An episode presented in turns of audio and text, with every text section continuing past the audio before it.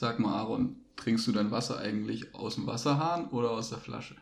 Also ich nehme meistens den Hahn und lasse es mir direkt ins Glas. Und du, Simon?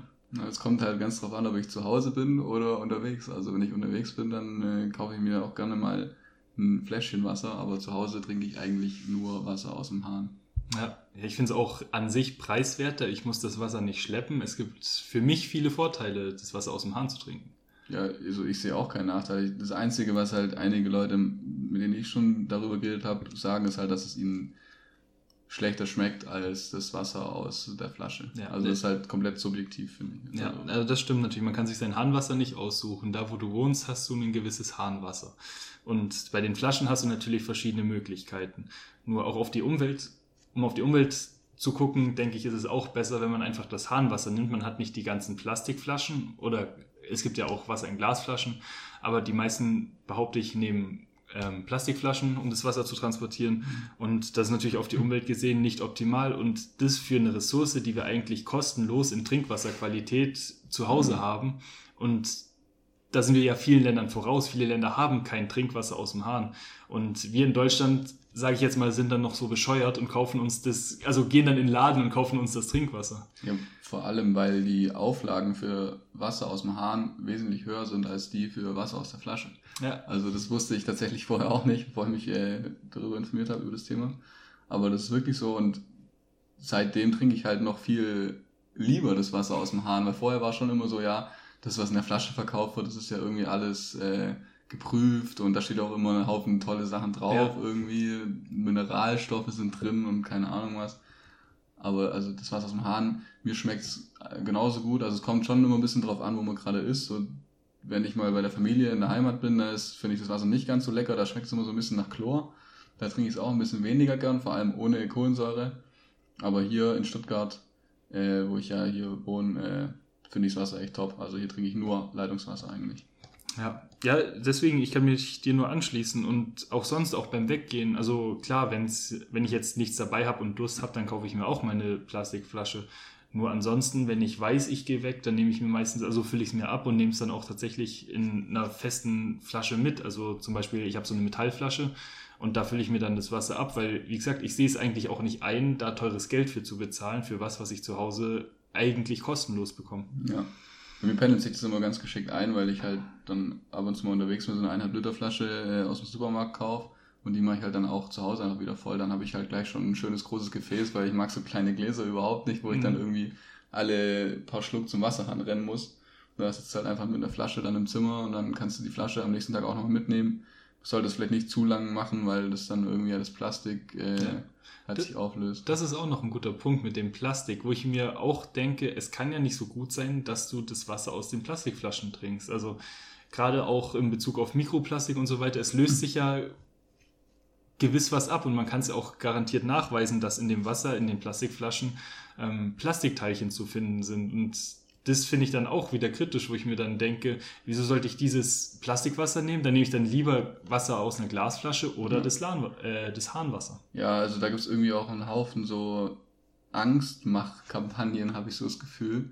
Also ich habe da auf Facebook mal so einen Post gelesen, da haben dann ganz viele Leute irgendwie drunter geschrieben, äh, dass halt die Wasserqualität nicht die gleiche sei und äh, irgendwelche äh, Schwermetalle im Wasser sind und bei dem Hahnwasser. Ja, beim Hahnwasser jetzt genau.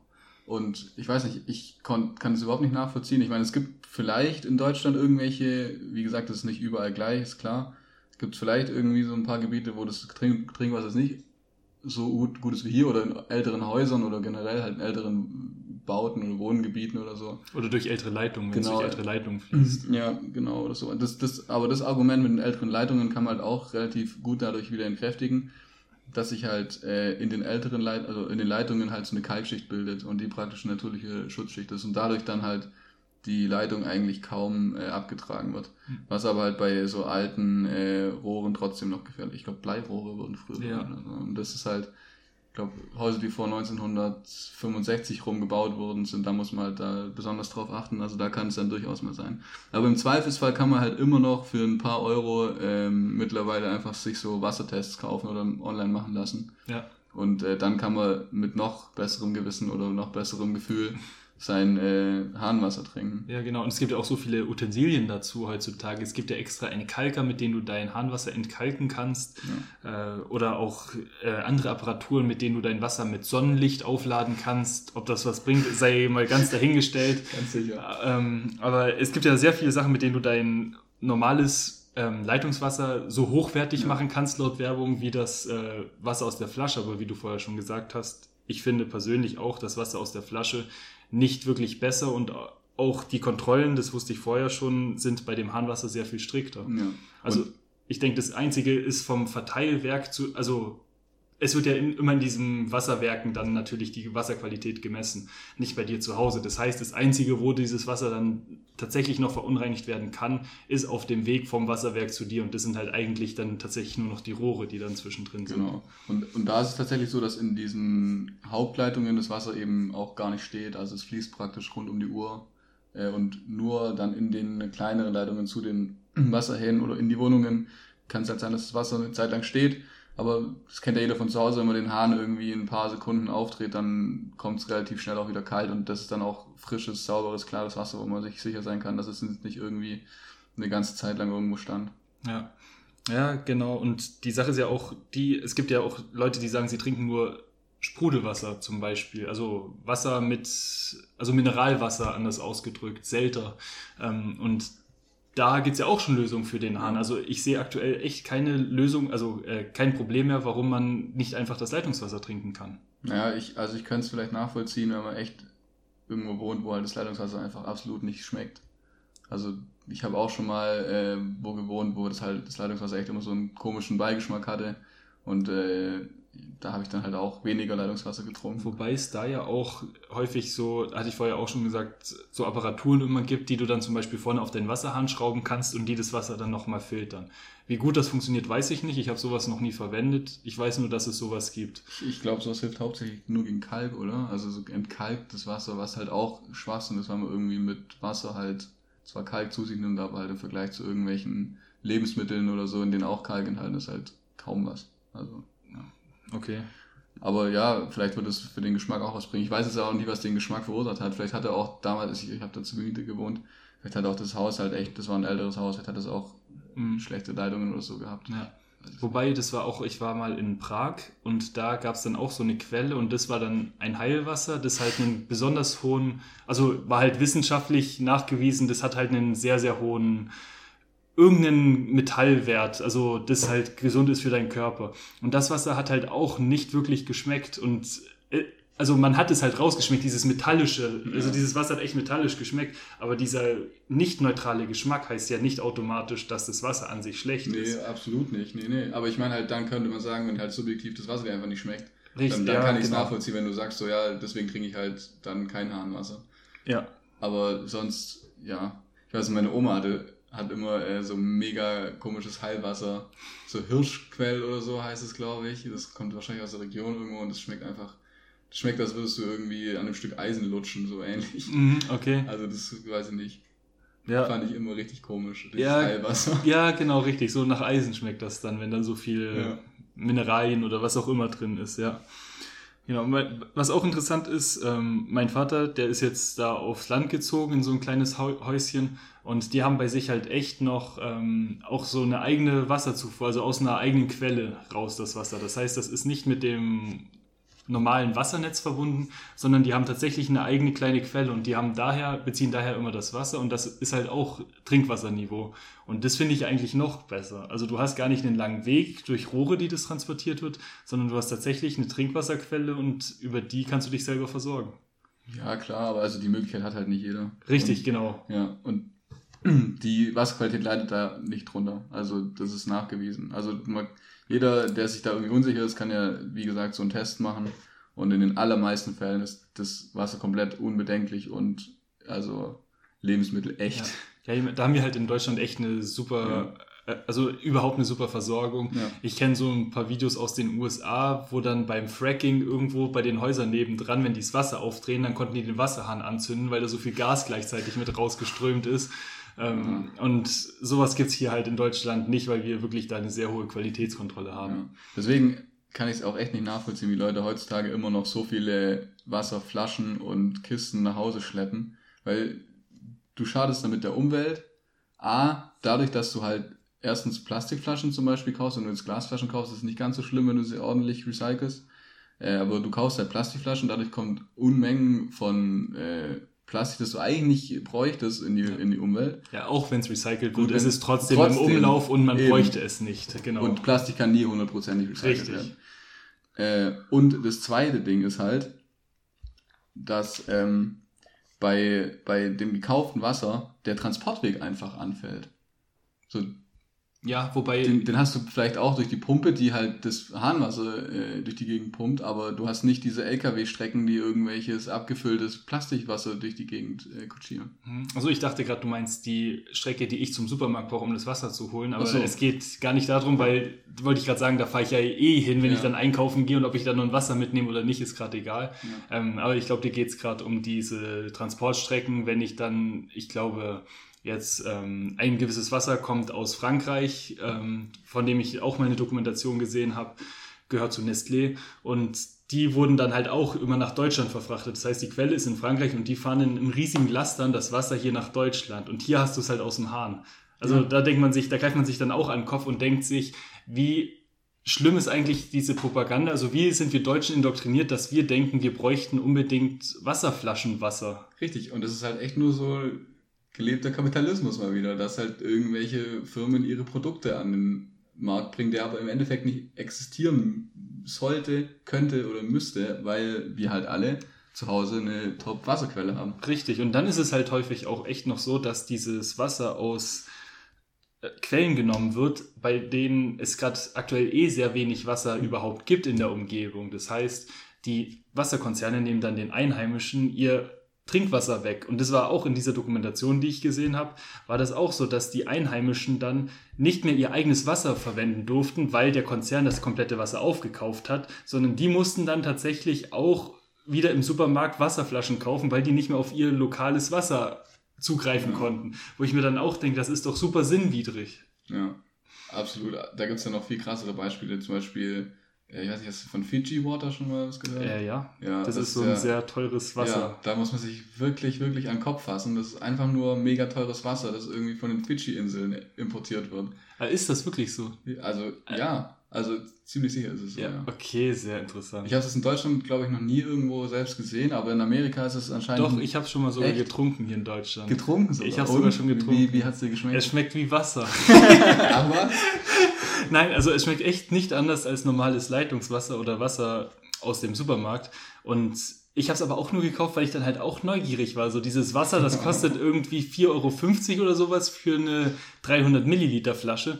Ja. Und dann denkst du dir halt auch so, also es sieht auch noch gut aus, es ist noch schön hergerichtet, genau. so von der Flasche her. Und dann denkt man sich auch so, also was ist da jetzt so fancy an diesem Wasser? Ich muss das jetzt mal probieren, so dann gebe ich jetzt halt mal diese 4,50 Euro für das Wasser aus und es ist halt einfach nichts Besonderes. Ja, aber so ein Wasser kauft dann ja auch keiner mehr, weil er jetzt irgendwie ein Wasser trinken will, sondern da geht es dann echt um die Aufmachung. Also da ist ja die Verpackung ist irgendwie so eine schöne eckige Flasche und dann ist so mit schönen Schriftschnörkeligen, oder nicht Schnörkel, aber schönen Schriftzügen halt dann äh, das, denn der Markenname draufgeschrieben und hat, man kauft halt das echt fürs Gefühl und äh, ja, wahrscheinlich so wie jetzt bei dir, um mal das auch einfach zu probieren. Ja. ja. Aber für sowas gibt es doch eigentlich keinen Markt, oder? Also Nachfrage und Angebot, wie ist es in dem Fall? Ja, so, es glaub, gibt doch da keine Nachfrage. Keiner läuft in irgendeinen Supermarkt rein und sagt so, boah, ich hätte gern Wasser von den Fidschi-Inseln.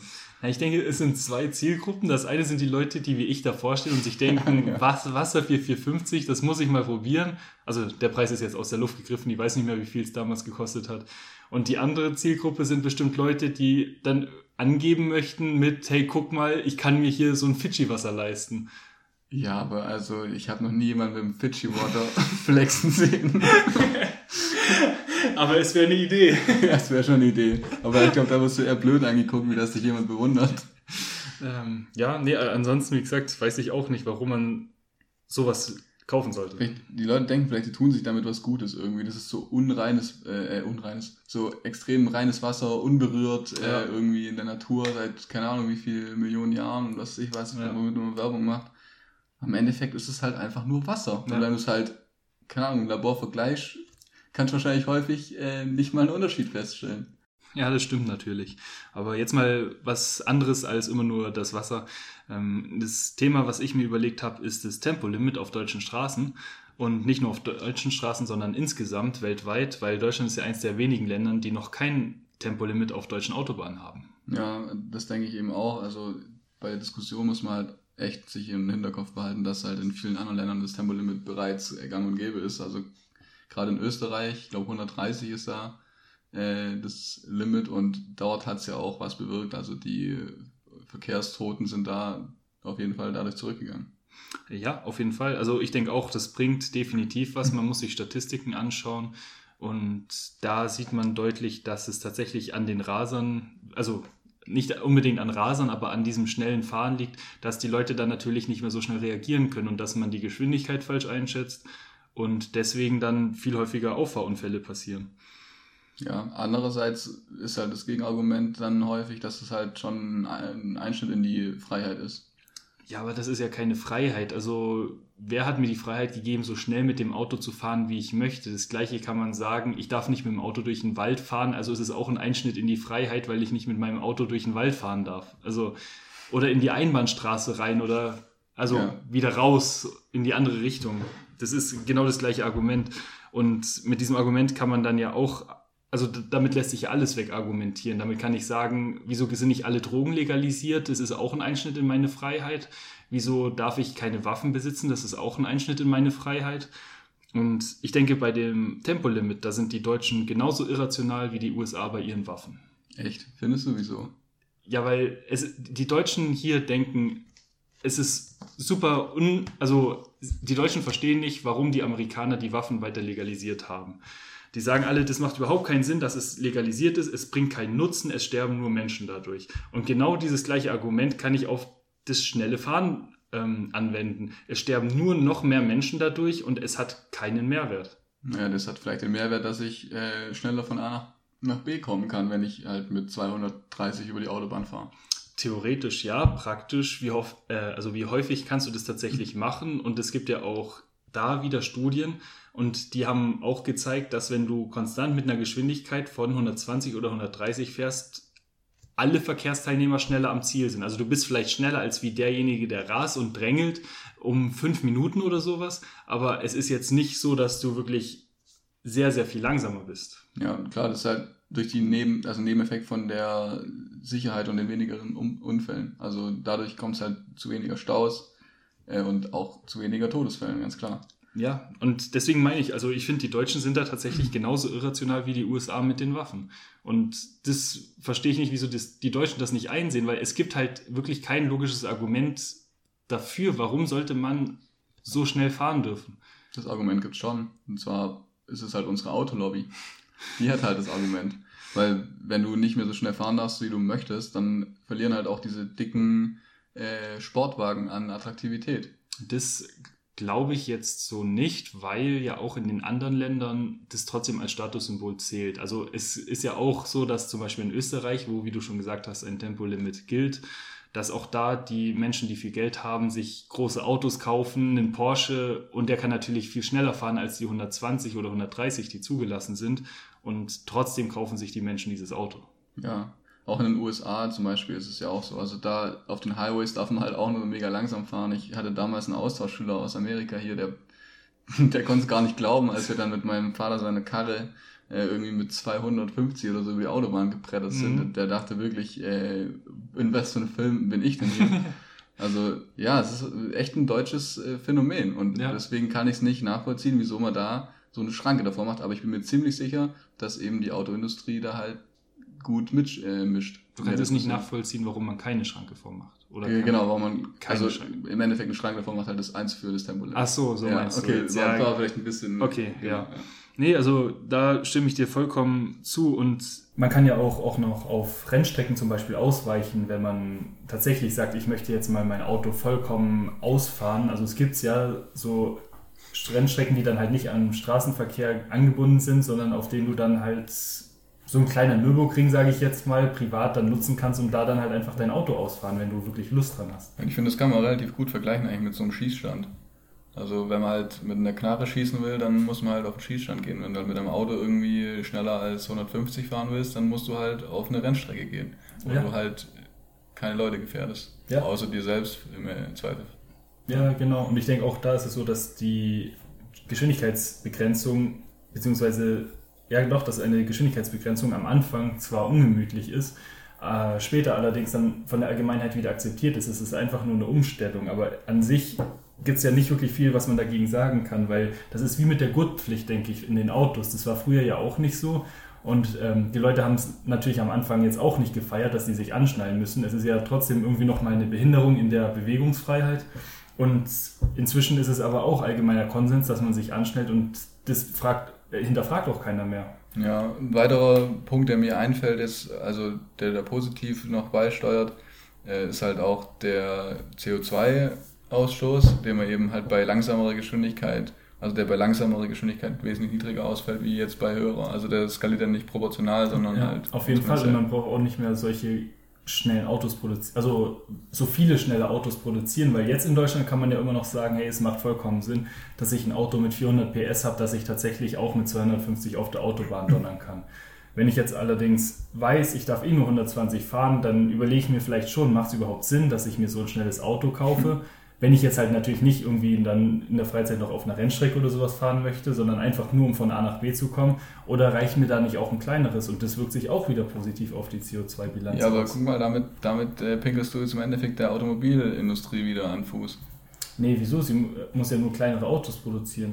Ja, mit denen macht sie aber weniger Gewinn dann kann sie ja zum Beispiel umstellen auf Elektroautos. Also es gibt ja noch genügend Sachen, wo die Automobilindustrie trotzdem Gewinn machen kann. Und ja. ich denke, ja, Deutschland ist zwar eine Industrienation für die Autoindustrie, allerdings dürfen wir da jetzt nicht auf dem Stand von vor 20 Jahren stehen bleiben, bloß weil das irgendwie der Autoindustrie schaden könnte, weil es ergeben sich immer wieder neue Möglichkeiten und ja. da gilt es halt dann, sich anzupassen und reinzuwachsen. Und man könnte dann vielleicht auch ein bisschen mehr Wert auf den Luxus von der Innenausstattung legen. Zum Beispiel. Also, dass halt die Mitfahrer vielleicht irgendwie wesentlich komfortabler fahren oder so. Ich meine, als Fahrer ist es immer ein bisschen schwierig, so einen Luxus zu haben, weil du willst dich ja, also du willst den Fahrer nicht von der Straße ablenken.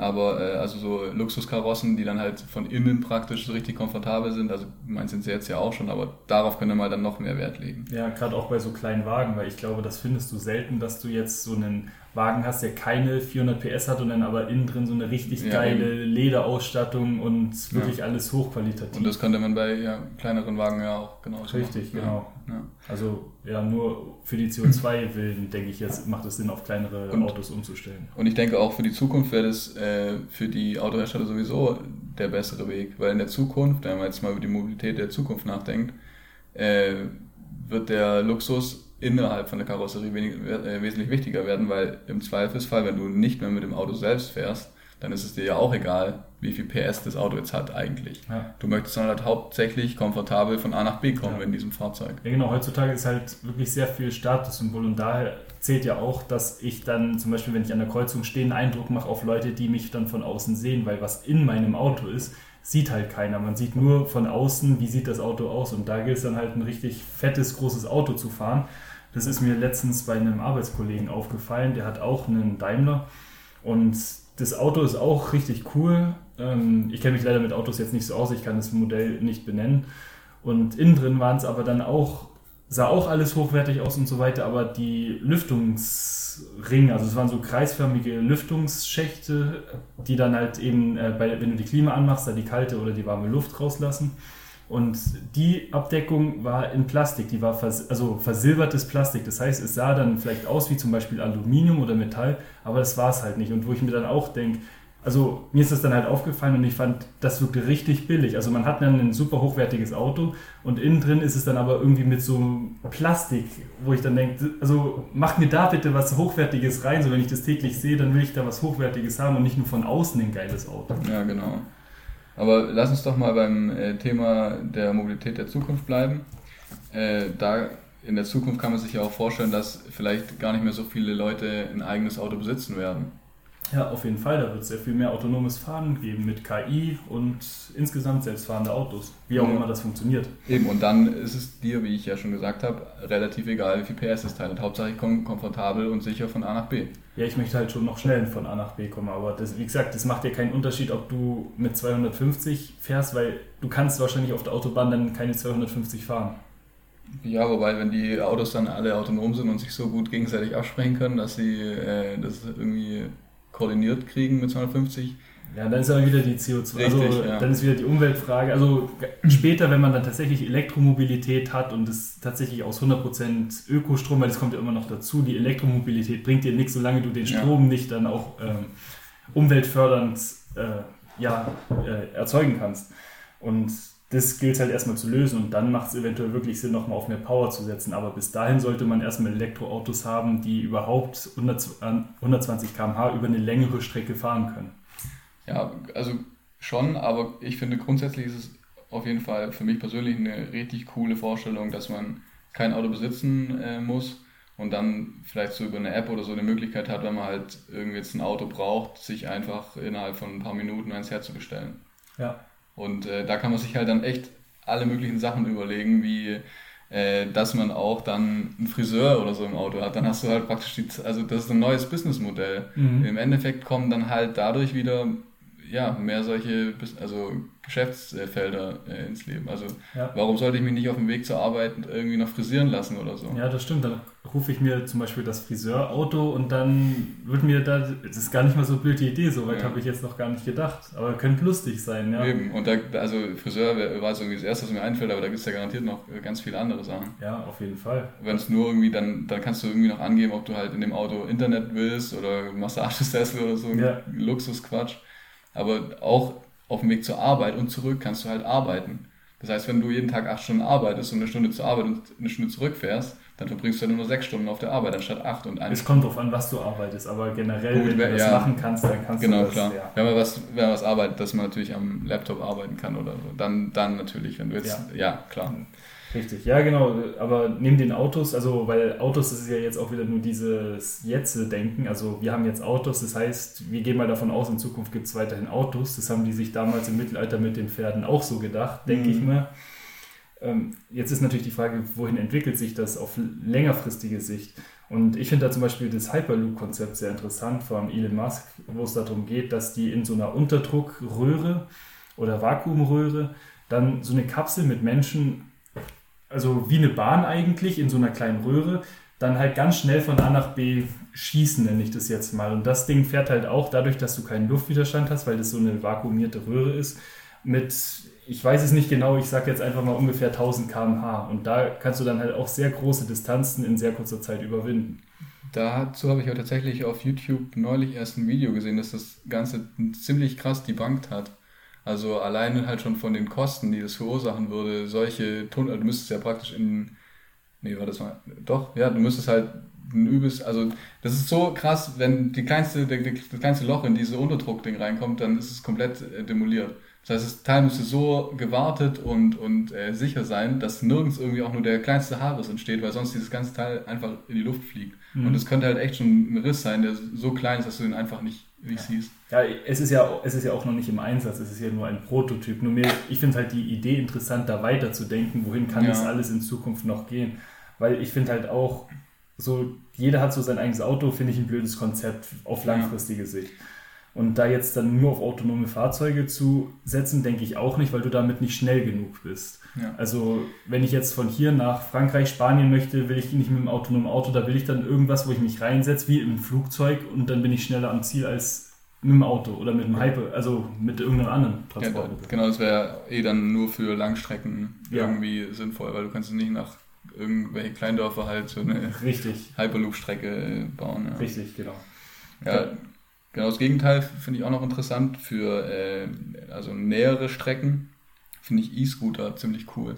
Mhm. Also ich weiß nicht, ich finde es halt total praktisch, dass du diese Teile einfach immer dabei haben kannst. Du kannst sie dir über die Schulter hängen und dann kannst du draufsteigen und fährst halt dann mit 20 Sachen durch die Gegend. Das ist nicht unbedingt schnell, aber auf dem Land, um echt einfach nur von A nach B zu kommen, finde ich es eigentlich ganz cool. Ja, ist ja jetzt auch in Deutschland der rechtliche Rahmen gelegt worden, dass man die auch in Deutschland vertreiben und erwerben darf. Ja.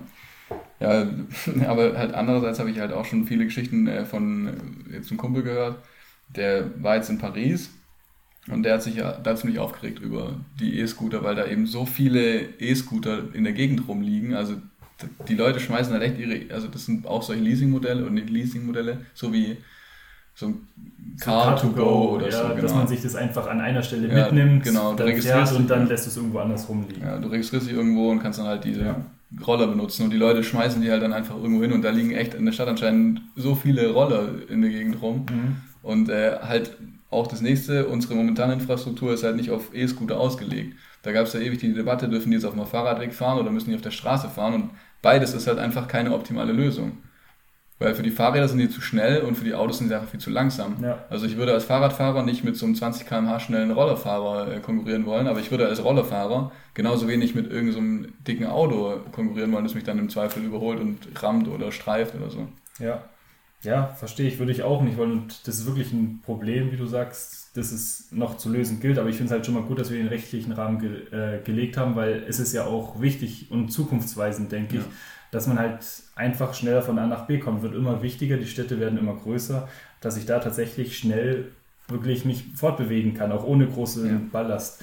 Aber da denke ich halt auch, dass die Fahrräder auch noch eigentlich viel zu wenig Beachtung finden, gerade auch mit E-Bikes. Und wenn man da jetzt dann auch ein Leasingmodell für so, also kein Leasingmodell, ich habe mich auch wieder falsch ausgedrückt, sondern auch so ein Rent-Modell hat, wo ich mir das dann für eine Stunde ausleihen kann und dann einfach irgendwo anders stehen lassen, ähm, mit so E-Fahrrädern, die haben ja auch teilweise ein echt krasses Tempo drauf, kann ich mir das auch super gut vorstellen. Aber es gibt es halt auch nur in Großstädten aktuell. Ja. Mit Fahrrädern, nicht mit E-Fahrrädern. Aber ich meine, im Endeffekt, solche Sachen kommen immer zuerst in Großstädten. Also die setzen sich meistens zuerst in Großstädten durch und wenn es dann da mal angenommen und verbreitet ist, dann kann es sein, dass es auch in kleineren Städten dann Erfolg findet. Mhm. Was ich auch gelesen habe und find, ziemlich cool fand, ist, dass äh, Tesla jetzt äh, so ein Modell einführen möchte dass man praktisch als Tesla-Besitzer seine Autos in der Zeit, in der man die Autos nicht selbst benutzt, äh, anderen Leuten zur Verfügung stellen kann. Mhm. Da gibt es auch eine App, die kann das auch. Ich kenne den Namen nicht, aber es gibt auch den, äh, es existiert bereits eine App, in der du dein Fahrzeug vermieten kannst für die Zeit, in der du es nicht verwendest. Ja, krass. Also bei Tesla wäre halt dann noch der Vorteil, dass äh, das Auto dann autonom fahr, fährt irgendwann mal und dann kann es eben tatsächlich zu dem, der das Auto bestellt hat, halt nach mhm. Hause fahren und den sozusagen abholen. Ja. Aber da gilt es dann halt wieder zu beachten, dass das Auto dann halt leer durch die Gegend fährt und dabei halt auch Energie verbraucht. Was halt auch im Zweifel nicht so optimal ist. Ja, besser als wenn jede Person ein eigenes Fahrzeug irgendwo stehen hat, würde ich jetzt behaupten. Genau, das ist noch ein Riesenthema, das haben wir noch gar nicht äh, angeschnitten, ist halt der Platz, der einfach von Autos verbraucht wird. Ja. Also es ist so unglaublich, wenn man mal, man muss ja nicht mal in eine Großstadt reingehen. Jeder Mensch, eigentlich so fast, ich will nicht echt behaupten, Fast jeder Haushalt hat ein Auto. Ja. Und um das Auto irgendwo abzustellen, brauchst du eine Garage. Und das ist im Endeffekt ein Riesenraum in deinem Haus, den du für nichts benutzt, außer so ein Stück Metallschrott abzustellen. Richtig, und da steht er halt irgendwie 23 Stunden vom Richtig. Tag und eine Stunde verwendest du ihn. Ja, wenn er da nicht steht, dann steht er irgendwo anders auf dem Parkplatz und nimmt da die Landfläche weg. Ja, also. Genau, das hatten wir auch schon alles in unserer ersten Folge. Könnt ihr euch gerne anhören. das stimmt. Hört euch unsere erste Podcast-Folge an, die ist gut. Genau, ähm, was ich aber auch, ja. also du hast jetzt die, ähm, die Sachen angesprochen für die Nahtransport, äh, Transport, für den nahen Transport.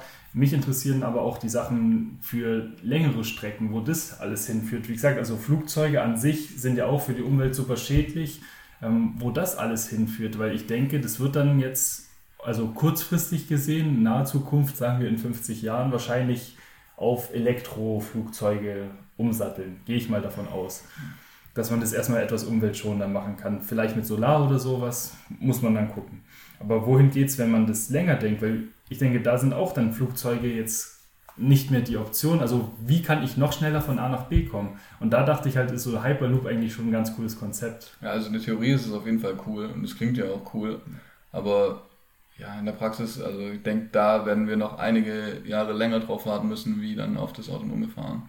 Ja. Äh, was ich auch äh, gelesen habe, sind solche Transportmittel, wo man dich praktisch aus der Umlaufbahn rausschießt und du dann so ein, so ein Stück. Äh, ja, so Space Shuttle ja, genau, mäßig, genau. So im All schwebst und dann wieder eintrittst ja. und landest. Aber das fand ich ziemlich abgespaced. Also, abgespaced im wahrsten Sinne richtig, des Wortes. Richtig, ja. ja.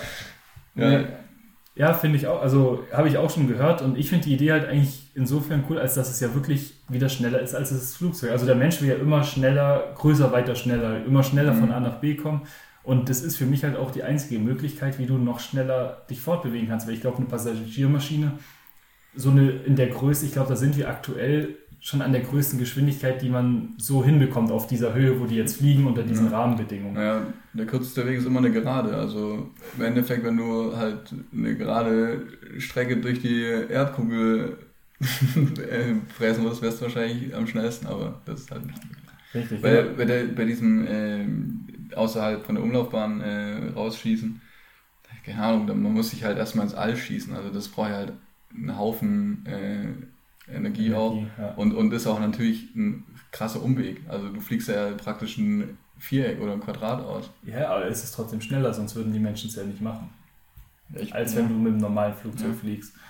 Also es macht ja schon auf irgendeine Art und Weise Sinn und da finde ich es halt echt interessant, weil wie cool ist das? Ähm, ich war letztes Jahr in Dubai im Urlaub und da bin ich dann auch, ich glaube, sieben Stunden geflogen ungefähr, ich weiß es gar nicht mehr so genau. Und das ist halt echt ätzend, diese Zeit, wenn du dann sieben Stunden in so einem kleinen Flugzeug drin sitzt. Ja. Und da ist es halt echt sehr viel angenehmer, wenn du dann da das Ganze, die gleiche Strecke in, sagen wir, drei Stunden zum Beispiel machen kannst, wenn überhaupt. Ja, so, solche, solche Projekte sind halt auch immer echt äh, anfällig für irgendwelche Gefahren zum Beispiel Concorde damals ja, war auch eigentlich ein geiles Projekt, so, so schnell bist du noch nie über den Atlantik geflogen, aber ja, dann geht einmal was schief und dann ist das ganze Ding halt im Endeffekt interessiert sich keiner mehr dafür. Ja. Und keine Ahnung, die Gefahr sehe ich halt bei allen solchen Projekten. Ja, das ist immer so. Also das ist halt wie bei der Hindenburg. Irgendwie seitdem baut keiner mehr äh, Luftschiffe. Es ist halt, ja, ja, klar. Wenn, wenn halt mal ein Unfall passiert, dann macht man sich gleich nochmal Gedanken, ob das Ganze so sinnvoll ist oder nicht. Was mich da aber auch in dem Kontext dann interessiert, ist jetzt, wenn man wirklich mal weiterdenkt und jetzt ein bisschen in Science Fiction reingeht, ähm, glaubst du, dass der Mensch irgendwann sich tatsächlich so teleportieren kann und dann in einer Sekunde von hier nach Japan reisen, zum Beispiel? Weiß ich nicht. Also, das ist eine schwierige Frage äh, im Endeffekt müsstest du ja an dem Ort, wo du gerade bist, komplett zerstört werden und jedes Atom von dir müsste an einer anderen Stelle genauso wieder aufgebaut werden. Ja, das, es ist ja nichts anderes als Reisen. Also, wenn man wenn es so sieht. Hier, also wenn ja. ich jetzt von hier ins Auto steige und nach Paris fahre, dann werde ich hier, oh. wandern meine Atome von hier nach Paris. Ja, äh, naja.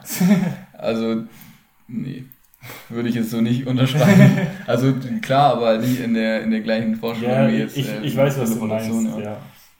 Aber ich hätte mir eigentlich auch von der Deutschen Bahn halt äh, eine größere Rolle gewünscht in der Zukunft. Also ich meine, von dem Prinzip her ist ja eigentlich mega sinnvoll, oder?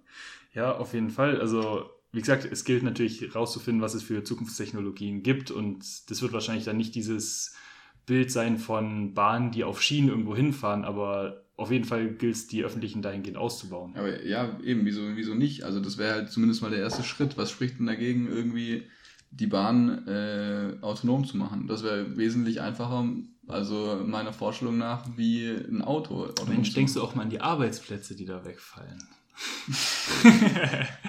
ja, natürlich, du hast recht. Nee, äh, also wäre meiner Meinung nach ein sinnvollerer Ansatzpunkt wie beim Auto. Oder zumindest ein wesentlich unkomplizierterer. Ja, also das war jetzt natürlich auch ähm, jetzt Ironie mit dem, denkst du auch an die Arbeitsplätze. Äh, natürlich, man muss an die Arbeitsplätze denken, aber man sollte dem Fortschritt da jetzt nicht im Wege stehen. Die Menschen müssten umgeschult werden natürlich und dann was anderes machen, aber die Arbeitsplätze an sich gehen ja so nicht verloren, sondern die wandern ja nur in einen anderen Sektor. Ja, genau, bei der Deutschen Bahn ist mir jetzt halt aktuell aufgefallen, dass die Tickets alle immer sehr teuer sind und dass dahingehend sich wahrscheinlich auch eine, ähm, eine Sanierung von der Bahn so gar nicht lohnt, weil also die machen immer weniger Gewinn, weswegen die die Ticketpreise immer weiter erhöhen. Und wenn die jetzt noch viel Geld rein investieren würden, die ganzen Bahnen zu sanieren, ich glaube, das verträgt die Bahn gar nicht. Ja, das stimmt. Aber da ist halt die Frage so, was war zuerst da? Das ist äh, Huhn oder das Ei? Also fährt keiner mit der Bahn, weil die halt so schrecklich ist, oder ist sie so schrecklich, weil keiner mit der Bahn fährt? Also ich denke mal, so das, die Wahrheit liegt irgendwo dazwischen. Ja. Ja. Auf jeden Fall. Nur die Sache ist ja, man hat ja Vergleiche Und da schneidet die Deutsche Bahn echt nicht gut ab. Also in äh, Japan zum Beispiel gibt es ja den Shinkan, äh, Shinkansen. Das ist der in Japan sozusagen eine Art von TGW, von ICE. Das ist auch ein Schnellzug und der hat, also da gilt der Zug als verspätet, sobald er mehr als 30 Sekunden hinter der Zeit ist, hinter seinem eigentlichen Fahrplan. Und da müssen wir in Deutschland halt gar nicht erst anfangen. Und ich frage mich auch, woher dieses also dieses Vorurteil, dieses Bild kommt, dass die Deutschen so super pünktlich sind. Also das kann nur von Menschen kommen, die noch nie in Deutschland waren. Das stimmt. Also an der Deutschen Bahn kann es auf jeden Fall nicht liegen. In Japan ist es doch tatsächlich auch so, dass man irgendwie sich für die Arbeit so einen Entschuldigungszettel oder so raus also geben lassen kann, wenn die Bahn mehr als zwei Minuten Verspätung hat oder so. Okay, das wusste ich jetzt auch also noch nicht. Die sind da wirklich ziemlich krass unterwegs. Ja. Und da gab es auch irgendwie so eine Story, wo die Bahn 20 Sekunden zu früh losgefahren ist und sich dann die Bahn irgendwie offiziell entschuldigt hat. Ja, also da in, äh, in Japan ist es mit der Arbeit überhaupt so, das sind, also das sind halt wirklich Leute, die geben Acht auf ihre Arbeit. Also auf die trifft eigentlich die ganzen Sachen zu, die man den Deutschen zuschreibt, die ganzen positiven Eigenschaften. Oh, Deutschland und Japan ist eine schlechte Kombo. hm, ja, genau. Und ja, also der Vorteil von der Bahn ist halt, es ist gut für die Umwelt wieder. Ich fahre mit einem öffentlichen Verkehrsmittel. Es kostet nicht so viel, also an Treibhausgasen, die da ausgestoßen werden. Und es können sehr viele Menschen auf einmal transportiert werden. Ja. Deswegen ich gerne Bahn fahre und man halt noch parallel auch noch andere Sachen machen Richtig. kann. Es ist halt schon komfortabel. Also gut, ich meine, die sitzen jetzt nicht sonderlich bequem und so, ja, es ist jetzt nicht so toll, aber man kann immerhin da während dem Fahren halt was Sinnvolles machen. Was ja für mich eigentlich auch so einer der größten Vorteile am autonomen Auto wäre.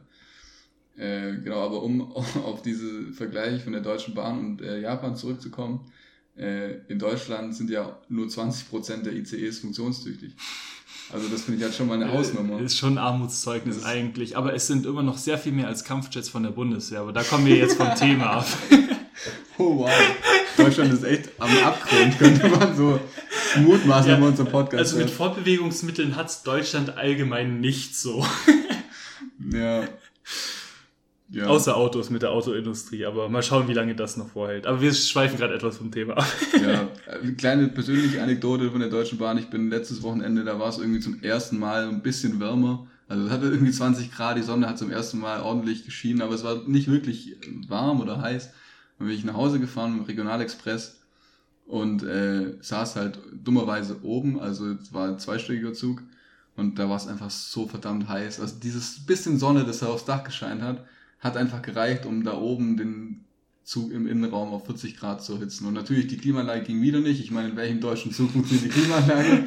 Und das war einfach die schlimmste Fahrt meines Lebens und sowas halt Ende äh, Mai, wo es ja. irgendwie 20, 22 Grad draußen hat. Ja. Hm. Ja, es ist halt echt traurig, wenn man sich das anschaut. Wie du sagst, es ist sehr viel, was halt einfach nicht funktioniert und da muss halt Geld in die Hand genommen werden, um das Ganze zu reparieren. Aber ich habe das Gefühl, sie versuchen mit dem, was sie haben, immer noch mehr Geld zu machen und das funktioniert halt langfristig nicht, weil ich bin eigentlich ein riesen Fan von Bahnfahren. Man setzt sich rein, kommt da an, wo man hin möchte und das war's. Wenn es funktioniert, wenn man eine Direktstrecke hat. Nur die Sache ist halt, es ist mir leider auch schon viel zu häufig passiert, dass es nicht funktioniert hat. Das heißt, dann mittendrin kommt irgendwie eine Durchsage, ja, sorry, der Zug endet hier, weil äh, der nächste Ausweichzug fährt von Gleis 5 um zwei Stunden später. So, und dann sitzt du halt da am Bahngleis und dann denkst du dir so, ja super, wäre ich lieber mal mit dem Auto gefahren, wäre ich jetzt schon da ähm, und hätte mir diesen ganzen Stress nicht antun müssen. Ja, und das mit dem Auto ist nämlich das nächste. Es ist einfach so häufig günstiger, mit dem Auto zu fahren wie mit der Bahn. Und ja. das darf einfach nicht sein, meiner Meinung nach. Ja, oder auch zu fliegen. Also die Sache ist ja auch, es ist halt echt billiger zu ja. fliegen. Jetzt zum Beispiel wir hier in Stuttgart, wenn wir nach Berlin wollen, bin ich auch an Silvester war ich in Berlin. Und die Tickets für den Berlin-Flug haben hin und zurück, glaube ich, insgesamt 50 Euro gekostet. 50 Euro. Dafür kann ich mit dem ICE oder mit der normalen Bahn never ever nach Berlin fahren und wieder zurück. Ja, außer du hast die Bahncard äh, 50 oder 100 oder so, die dann Richtig. nochmal einen Haufen Geld kostet. Ja. Also ja, ist schwierig. Die Bahn hat echt auf jeden Fall einiges vor sich. Äh, ich hoffe auch ein bisschen, dass es klappt, weil, wie gesagt, im Grundsatz bin ich auch ein großer Fan von der Deutschen Bahn und, oder von der Bahn an sich und, und äh, von den Öffentlichen an sich. Aber da läuft einiges schief. Und ich selbst vermute halt eben, dass es auch so ein bisschen damit zusammenhängt, wer mit der Bahn fährt. Wie meinst du das? Naja, die Leute, die eben äh, tatsächlich aktiv an irgendwelchen Entscheidungen mit äh, wegen Geldmitteln oder sonstigen äh, beteiligt sind, fahren eher tendenziell nicht mit der Bahn, sondern eben eher die äh, Unter- bis Mittelschicht. Mhm. Ja, das stimmt. Wobei die erste, also die Bahn bzw. die ECEs haben ja meistens noch so einen Abteil für die erste Klasse und das ist halt echt nicht schlecht. Also da kommen dann immer Leute nochmal durch. Also, ähm, also nicht Stewardessen, sondern eben entsprechendes Personal in der Bahn. Und ähm, also das ist wie im Flugzeug eigentlich, die erkundigen sich um das Wohlergehen von einem. Also die erste Klasse in der Bahn ist, oder im IC, in der Bahn weiß ich es nicht, aber im ICE, die ist schon gut. Und ich glaube, da funktioniert auch die Klima regelmäßig. Ich bin, glaube tatsächlich in meinem Leben noch nie erste Klasse gefahren, außer vielleicht mal irgendwie schwarz in der S-Bahn oder so, weil kein Sitzplatz mehr frei war in der zweiten, aber... Das darfst du hier doch nicht sagen. Äh, nein, ich habe einen einen Kumpel. ja, ich, ich habe einen Kumpel, der ist mal erste Klasse gefahren, obwohl er kein Ticket hatte. Genau, richtig. Ja, nee, also das ist schon, also erste Klasse Bahnfahren, nicht Bahn, mit Bahn meine ich jetzt immer ICE, also das ist schon top. Das ist ein ganz anderes Gefühl als normal. Gibt es zum ICE eine zweite Klasse? Ja. Also die okay. normal halt, also okay. die, die ja, normale zweite Klasse. Ich bin auch, glaube ich, erst ein, zweimal ICE gefahren. Ja.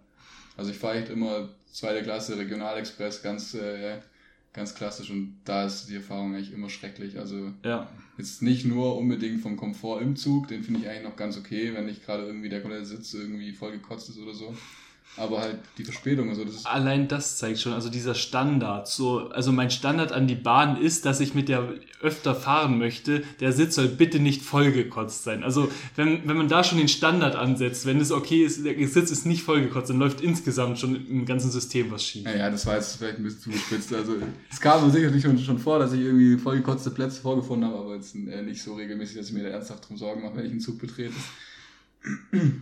Aber äh, ja, die Verspätungen sind das größte Ding für mich. Ja. Also, wie oft hast du eine Verbindung, wo du wirklich nur eine, also wie oft komm, gehst du von A nach B mit einer Verbindung? Ja. Das passiert echt selten, außer du hast eine kurze Strecke, wo es halt gerade zufällig genau passt. Du hast immer irgendwie vorher äh, halt, du steigst irgendwo um oder so. Ja. Aber selbst das finde ich, das geht, wenn du dir eine Strecke raussuchst, eine etwas längere Strecke und du weißt, du hast 10 Minuten zum Umsteigen, äh, kannst dann halt also nicht gemütlich, aber kannst halt zügig von einem Gleis zum anderen gehen so und dann erreichst du den Zug und fährst weiter. Alles gut. Nur die Sache ist ja, entweder hat dein Zug Verspätung oder der andere Zug fällt aus oder fährt von einem anderen Gleis ab und dann bist du wieder am Hasseln und zu schauen, wo muss ich jetzt eigentlich hin? Und das ist genau das, wo ich nicht mag. Also selbst mit Umsteigen hätte ich kein Problem von der Bahn, aber ja ja, die ganze Zeit dann diese Ausfälle und sich neu orientieren müssen, also das stresst. Bahnfahren ist halt oft dann auch echt tatsächlich mehr Stress wie Autofahren. Ja. Vor allem, weil du halt nie direkt ans Ziel kommst. Ja. Also im Auto fahre ich dann im Zweifel direkt zu dem Haus, wo ich hin möchte, in die Einfahrt und bin da. Mit der Bahn muss ich immer irgendwie vom Bahnhof oder wo auch immer der Regionalexpress jetzt hält, äh, oder der Zug hält, muss ich immer von da noch irgendwie dann dorthin kommen. Und da muss dann einen immer jemand abholen oder man muss ein Taxi nehmen oder man muss irgendwie gucken, ob da eine Busverbindung existiert oder so. Und das ist einfach immer zusätzlicher Stress und auch zusätzliche Kosten. Ja. Weißt du, was es kostet, vom Tank und Taxi irgendwie, keine Ahnung, ein paar Kilometer nach Hause zu fahren? Das ist unglaublich. Und das rechnet man halt auf den Ticketpreis so erstmal gar nicht drauf. Mhm. Ja, stimmt. Und was ich halt auch noch schade finde, ist, dass es dazu keine Konkurrenz gibt bei der Deutschen Bahn. Also ich kann ja mir nicht aus, also es gibt nicht so viele Sachen, wo ich dann sage, okay, dann boykottiere ich jetzt die Deutsche Bahn und fahre halt mit einem anderen Zug. So, was gibt's denn da? Es gibt's eigentlich nicht. Es gibt ein paar andere Anbieter, die die Schienen von der Deutschen Bahn mit benutzen, so, aber an sich hat die Deutsche Bahn halt da die Monopolstellung und wenn man fahren möchte mit dem Zug, entweder Deutsche Bahn oder gar nicht. Und ich denke, das trägt auch zu diesen schlechten Bedingungen bei, weil wenn man die Monopolstellung hat, dann muss man sich um nichts kümmern, dann kann es einem egal sein, wie gut die Bedingungen sind, weil die Kunden ja nicht ausweichen können, die haben keine andere Möglichkeit. Ja, aber das wäre wieder das Monopolproblem. Also Monopole sind halt immer Richtig. Immer nur, äh, ja, nur ich sehe da halt irgendwie einen Handlungsbedarf, dass da irgendwas gemacht wird in die Richtung. Auf jeden Fall. An die Deutsche Bahn macht was. Genau, hier und, der offizielle Aufruf. ja. Und an unsere Zuhörer, äh, geht auf unsere Website böse-und-dumm.de. Vielen Dank fürs Zuhören. Wir verabschieden uns und bis zum nächsten Mal. Danke, ciao.